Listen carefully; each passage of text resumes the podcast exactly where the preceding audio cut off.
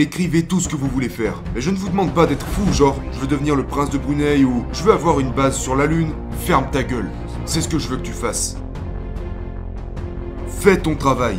Et peu importe si tu es malade, si t'as des enfants, peu importe ta situation, assieds-toi et mets-toi au travail. Votre vie sera meilleure et plus riche si vous avez un objectif.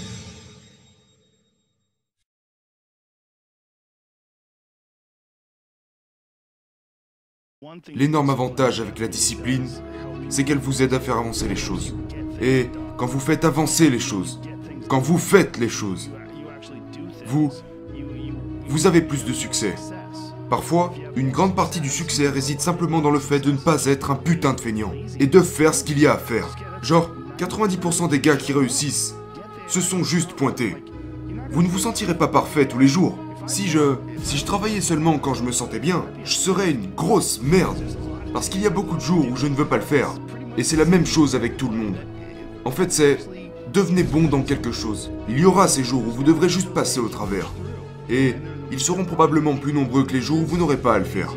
Donc, le bénéfice de la discipline à mes yeux est que, grâce à la discipline, je peux faire avancer les choses. Je le dis toujours. Genre, je suis la personne disciplinée la plus paresseuse que je connaisse. Parce que je ne veux pas le faire. Mais je le fais toujours. Écrivez-le. Écrivez tout ce que vous voulez faire. Mais je ne vous demande pas d'être fou, genre, je veux devenir le prince de Brunei ou je veux avoir une base sur la lune. Ferme ta gueule. C'est ce que je veux que tu fasses. Écrivez ce que vous aimeriez régler dans votre vie.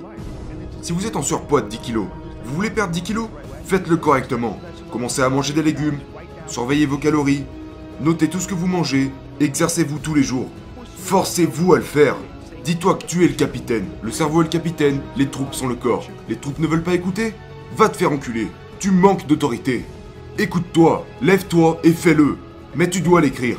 Parce que si tu ne l'écris pas, tu te rends pas compte que tu fais de la merde. Tu vas pas manger correctement. Tu vas pas compter ce que tu manges. Tu vas pas te bouger le cul à la salle.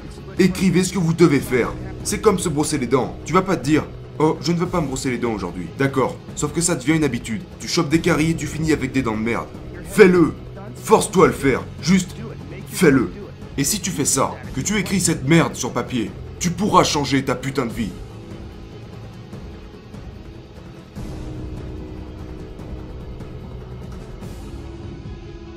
Pour une raison quelconque, la plupart des gens évitent absolument tout ce qui est inconfortable. Mais c'est tellement illogique.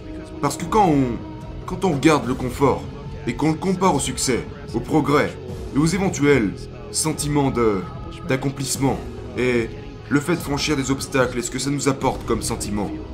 Beaucoup de ces choses sont connectées à l'inconfort, genre l'inconfort est votre ami. C'est vraiment le cas. L'inconfort. Et euh, ne pas être heureux et satisfait de certaines situations dans nos vies, ou certains sentiments, sont des éléments extrêmement motivants et ils sont formidables pour faciliter le changement. Et pourtant, notre instinct nous demande d'éviter ces choses, pour qu'à la place nous nous asseyons dans ce canapé pour regarder ces putains d'émissions télé-réalité. C'est quand même curieux. Beaucoup d'artistes de bande dessinée, euh, musiciens aussi je pense, mais les écrivains c'est sûr. L'un des plus gros problèmes pour les gens c'est de s'asseoir et de faire le travail. Pressfield parle de ça, de la manière la plus précise et belle possible et il traite cette attitude comme un ennemi. Il appelle ça la résistance. Vous devez vous asseoir et surmonter la résistance comme un pro. Fais ton travail. Et peu importe si tu es malade, si tu as des enfants, peu importe ta situation, assieds-toi et mets-toi au travail.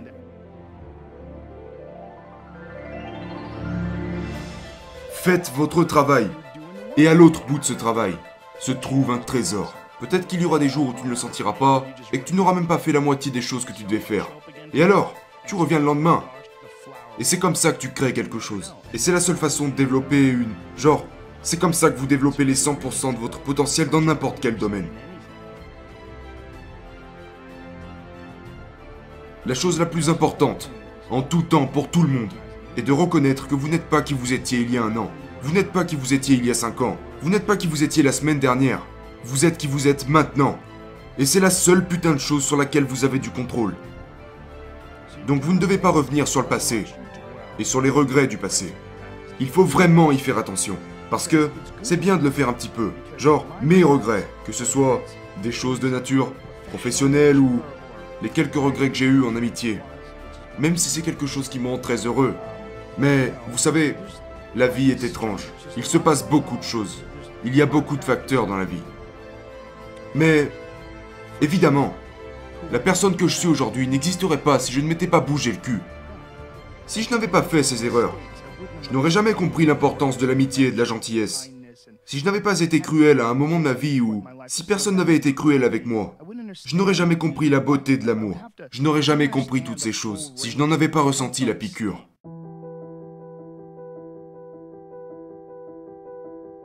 Si personne ne t'a jamais frappé, tu n'apprécies pas vraiment la sécurité. Parce que beaucoup de gens ne comprennent même pas ce qu'est la sécurité. Oh, t'as vu, on est en sécurité maintenant. Mais ce n'est tellement pas le cas. À tout moment. Tu sais, quand quelqu'un t'a frappé au visage un paquet de fois, que tu t'es déjà retrouvé dans un combat de rue contre un gars que tu ne connaissais même pas, après ça, il y a quelque chose de beaucoup plus doux dans la sécurité. C'est bien meilleur. C'est bien meilleur. C'est tellement plus agréable de rouler droit sur la route juste après avoir quasiment perdu le contrôle dans un virage. Et puis t'arrives à reprendre le contrôle de la voiture. Après t'es comme waouh.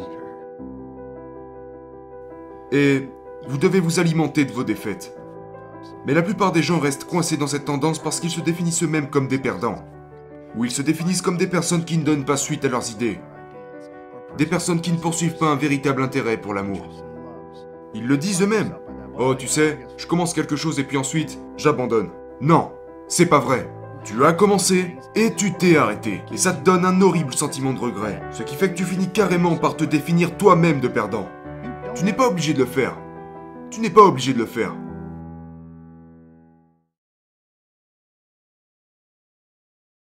Votre vie sera meilleure et plus riche si vous avez un objectif, que vous poursuivez cet objectif et que vous accomplissez certaines choses, vous aurez ce regain de confiance. Vous aurez une plus grande estime pour vous-même. Et peu importe ce que vous faites, peut-être que vous aimez créer des bandes dessinées, peut-être que vous aimez faire de la poterie ou des sculptures, mais quelle que soit cette chose, poursuivez-la au lieu de ne rien faire.